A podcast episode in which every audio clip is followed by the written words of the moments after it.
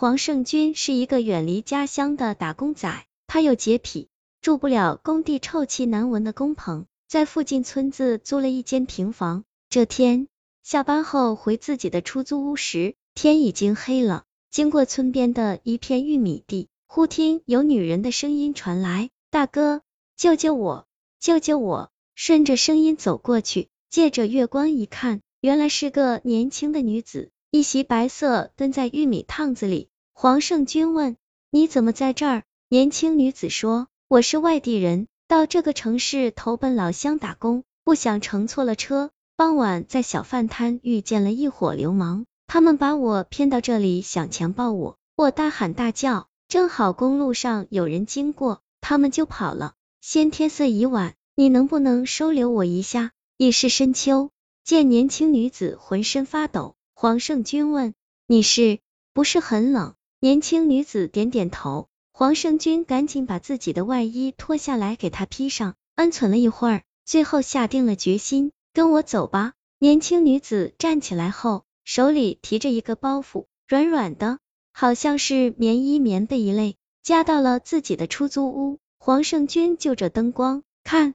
年轻女子也就二十多岁，瘦瘦的一副清秀的样子，身上只穿一套白色的针织内衣。问他是不是还没有饭吃，他说是。黄胜军当下煮了鸡蛋挂面，特地多放了些生姜。年轻女子吃罢饭，脸色红润了不少，显得楚楚动人。聊了几旬，得知她名叫于丽，今年二十三岁，是自己同地区的老乡，关系不由近了一些。看时间不早了，江志涛说：“我就这一间屋，咱们是孤身男女，住一块不方便，我到工地上找个闲铺，你自己睡这吧。明天我请个假，帮你买些衣服，你该办事就去办事。”见江志涛真要走，于丽拦在门口，说什么也不让，说自己一人在这里害怕。江志涛见他说的真切，也不放心自己的东西，就决定不走了。屋里就一个单人床，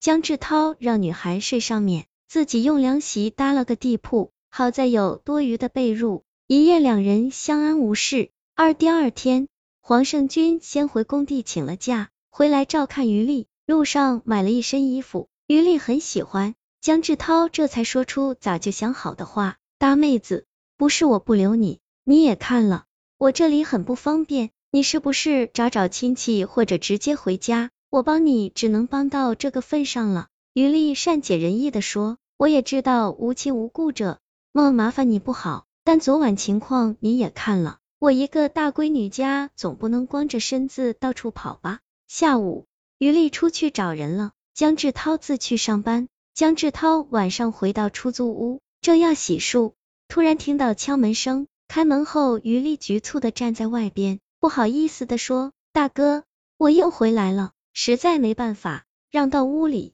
于丽说道：“到了老乡打工的地方，方知那人两个月前已经南下广州了。我有隐情，家事绝对不能回的，求你再收留我几天，一找到工作马上就走。深更半夜，总不能把孤身女子撵到野外吧？”江志涛只好又安排女孩住下。这当自然要问一下，为什么有家却不能回？于丽说。她是逃婚出来的，父母要给哥哥换亲，逼她嫁给一个四十来岁半老头子，自己是新婚之夜跑出来的。黄胜军听了不免跟着唏嘘，两人还像上次一样，于丽睡床上，黄胜军睡地下。到了下半夜，于丽突然叫了起来：“大哥，大哥！”黄胜军从梦中惊醒，问道：“怎么了？”于丽说：“好像有人哭，仔细听听。”隐隐约约真有女人的哭声，时断时续的。黄胜军开门看看，外边很静，声音好像发自屋里哪个角落。女人扑到他怀里，大哥，我怕。其实他也怕，下意识的就被女人拥到了床上。三第二天起床后，相视一笑，一切尽在不言中。女人不提离开，黄胜军也不再催，就像两口子一样，该干什么就干什么。这期间，黄胜军曾经说过，自己在家有老婆，不能对他应承什么。于丽说这就很满足，不会向他要什么名分。一块过日子，哪有马勺不碰钢牙的事？这天，两人为一件琐事吵了起来，吵急了。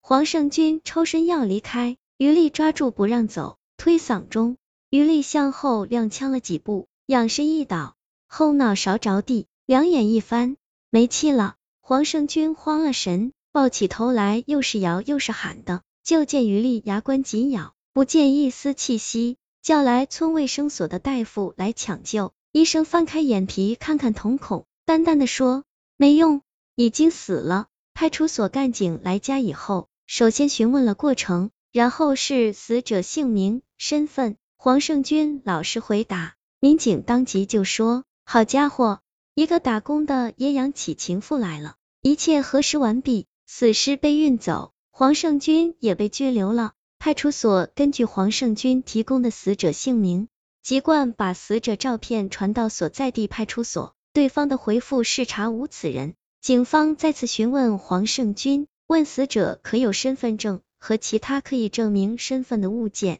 黄胜军突然想起于丽所带的那个包袱，于丽买了一个旅行箱并加了锁，一直在床底下放着。警方在屋里找到了那个皮箱，打开一看，出人意料的是，一身死人装裹衣裳，也就是寿衣，这是怎么回事呢？四警方再次向有关省的市县发过去了照片，请求对方协查。因为黄胜军说过，死者的口音和他们那一片儿十分相像，故协查范围也不大。几天以后，结果出来后，又让民警吃了一惊，死者竟然是一个已经死亡的人。原来，那个女人是黄胜军临县人，名叫郑红，曾经在外地打过工，家里为了给儿子换亲，把她许嫁给亲家的傻小子。就在新婚洞房之夜，她却悬梁自尽了。当时曾经找过医生抢救，判定已经死亡，并开具了死亡证书。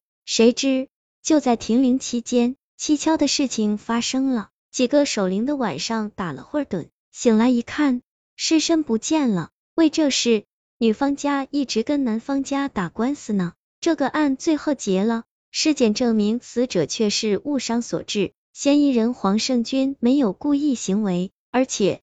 误杀一个已经死去的人，不知能不能定为误杀。不管怎么说，拘留期满后，黄胜军被释放了，当然他也承担了火化和其他相关费用。黄胜军回家后大病一场，老婆也和他离了婚，然后他就疯了。以他的脑子，实在想不通，这个曾经和他同床共枕的女人，到底是活过来的人，还是遁来的鬼？其实警察也没搞清。唯一解释就是假死复活了，可他又是怎么从几百公里远的地方跑到了这里来的呢？疯了以后的黄胜军见人就说，来历不明的女人不能要，不能要。